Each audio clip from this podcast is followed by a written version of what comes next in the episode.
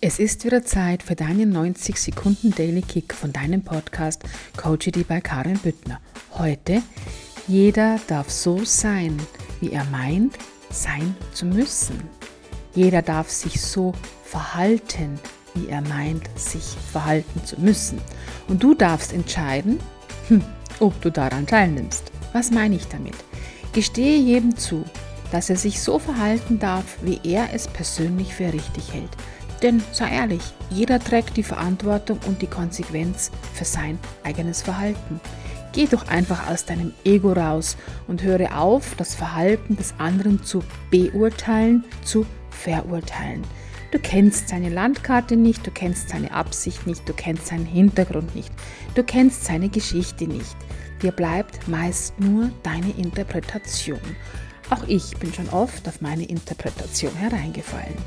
Du kannst jedoch für dich entscheiden, ob du deine Zeit mit diesem Menschen verbringen willst oder ob du sein Verhalten in deinem Leben haben willst.